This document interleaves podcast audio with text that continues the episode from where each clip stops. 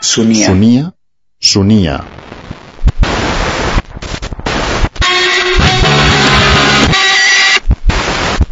L'actualitat del MACBA.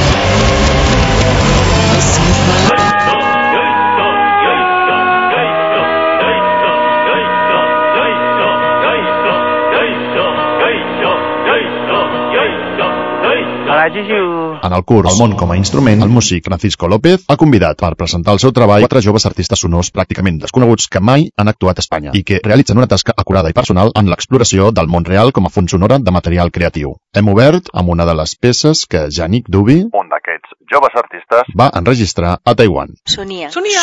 López introdueix a Yannick Dubi. Yannick es uno de los, de los cuatro artistas que están invitados para este ciclo y, eh, y el- cada uno de los artistas de formas distintas, todos ellos trabajan con, eh, con ese mundo real, con el sonido del mundo real.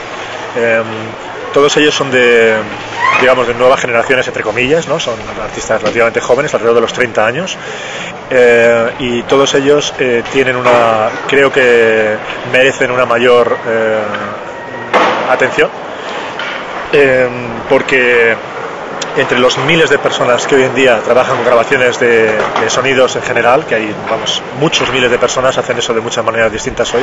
De hecho, eso es un fenómeno social. Eh, hay eh, unos pocos, en mi opinión, que hacen un trabajo realmente dedicado y realmente cuidadoso en ese sentido. Yannick es una de es- de esas personas. Él tiene, tiene varios discos grabados, ha hecho una serie de conciertos, ha trabajado en varios lugares. eh, él es eh, de Francia originalmente, pero ha trabajado en muchos sitios, entre ellos Taiwán. Y eh, yo todo lo que he escuchado de él le conozco hace varios años, tanto en grabaciones como en directo. Es un trabajo hecho con mucha elegancia, con mucho gusto y, con mucho cuidado. Con mucha, él trabaja con, con sonido multicanal en directo y. y es un trabajo inmersivo, eh, muy rico y, muy, bien, eh, muy bien hecho. Entonces, yo diría, para ponerlo en el contexto del, programa, que es un- uno de los... eh, yo tenía que elegir a cuatro personas porque había la posibilidad de cuatro conciertos. No son los cuatro mejores del mundo, no son los cuatro únicos. Como decía antes, hay miles de personas, pero eh, pues creo que es un buen representante de una nueva generación de personas que trabajan en algo que ya existe hace mucho tiempo, pero que lo hacen de una forma aportando personalidad y aportando cuidado y delicadeza. Y eres un, un- una- un buen creador en ese sentido.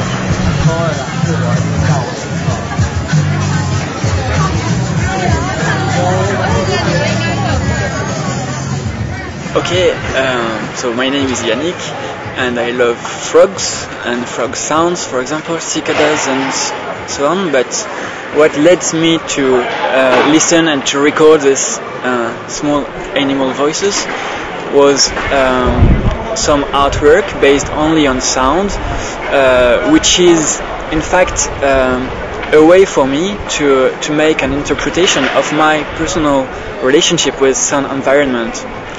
What I mean is, um, I began to make music uh, with with a, a tape recorder, just to, to play with rec- uh, recorded sounds. When I say recorded sounds, I don't mean uh, recorded reality, but something that happens when you use microphones, and then when you record uh, some events, some acoustic events, just to keep it keep it for uh, playing with this. And uh, this uh, activity of uh, listening to the environment through a microphone and headphones, uh, this is exactly what, what is uh, involved in uh, the artwork I do. So, um, what does interest me is to explore, um, to discover, to observe, and to reinterpret uh, what I hear. For example, um, when working by night in a field, you listen uh, hundreds and hundreds of uh, insect sounds, for example.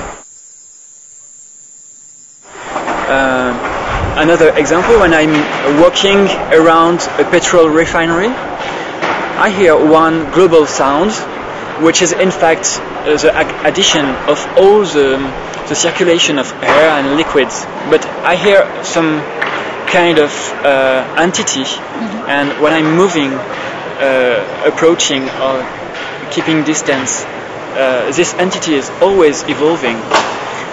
So what I'm interested into is to to reinterpret uh, these um, connections with environment through sound. Mm-hmm. So basically, I'm working in the field of composition. So I record st- uh, stuff that I manipulate, that I add uh, together, I um, that I uh, transform also sometimes or sometimes I'm working uh, in the way of an improvisation. For example, just having a collection of sound that I can uh, suddenly uh, take and just send by choice, by uh, instant instantaneous choices. Uh, but sometimes I I keep myself just under these artistic gestures just by recording things and just transmitting them because it's already a point of view on the on the world that I perceive and I want to transmit this experience.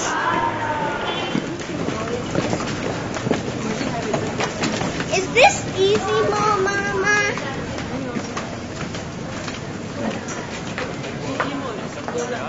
El músic Francisco López i Yannick Dauby conversen. Just doing silence, but fact it's just uh, creating a, moment of listening to environment. So this is a, for me, this is soundscape composition also. Sure. Yeah. This is interesting for me. But, but, nobody in contemporary music speak about it. They all speak about indeterminacy, uh, silence, but in a very wrong way. Um, you know what I mean? I think that this is a problem of interpretation of uh, his work. Uh, I disagree. I, I, think it's a about interpretation, but uh, I mean, I, I, see what you mean. And uh, the thing, uh, I think the, the work, if you look at the work of people that have been have been doing something interesting with silence or very quiet stuff, there's a number of people that have been doing uh, very interesting things. Uh, and in my opinion, I still personally have to hear something interesting coming from Cage in terms of results of his work. And the, the he, he wasn't particularly interested in the work he did with anything related to silence. He was do, he was thinking a lot about that, and he was doing radical, um, conceptual. Like for for uh, 33, it's a conceptual piece. You know, it's a conceptual statement, and uh, I, I, I think that's a, a very little of a misleading statement because uh, to say that uh, there's no silence in the world, any acoustician long before him knows that. You know, and there's a lot of things around us yeah, to put attention on things. You know, yeah, I, I there's, know. there's many people who said that. No, no, before I, and after. Uh, of course, I understand, but uh, doing a performance while doing silence is different, uh, and doing silence as a performer is different from uh, composing a, a, piece with silence. I know. And, and this is the the, the limit of uh, cage interpretations. Yes. For most of the people, it's just let's do silent, and it's Cagean. No, no, no, no, no, no, no. Okay, yeah, I know, I know. But then, then you do a, a piece that is like a silence, and, and then you have an instrument player, uh-huh. you have a performer, and the performer is not going to play anything. And in the meantime, during those four minutes, then you hear things that happen, all the uh-huh. things that happen.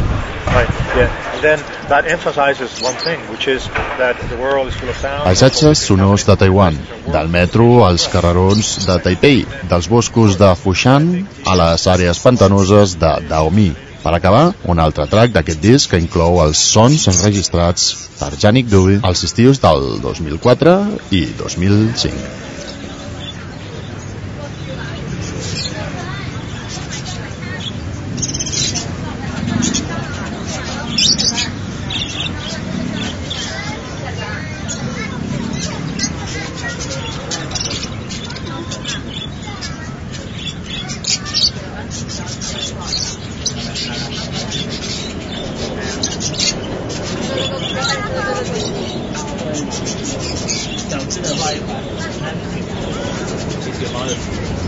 这种们所，就是有这个插花树，还有树林，那介绍到的是什么？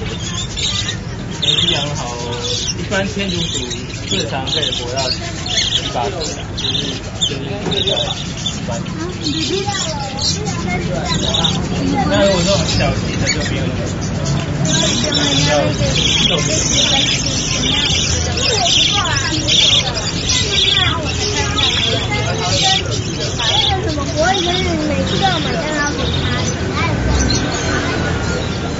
www.macba.es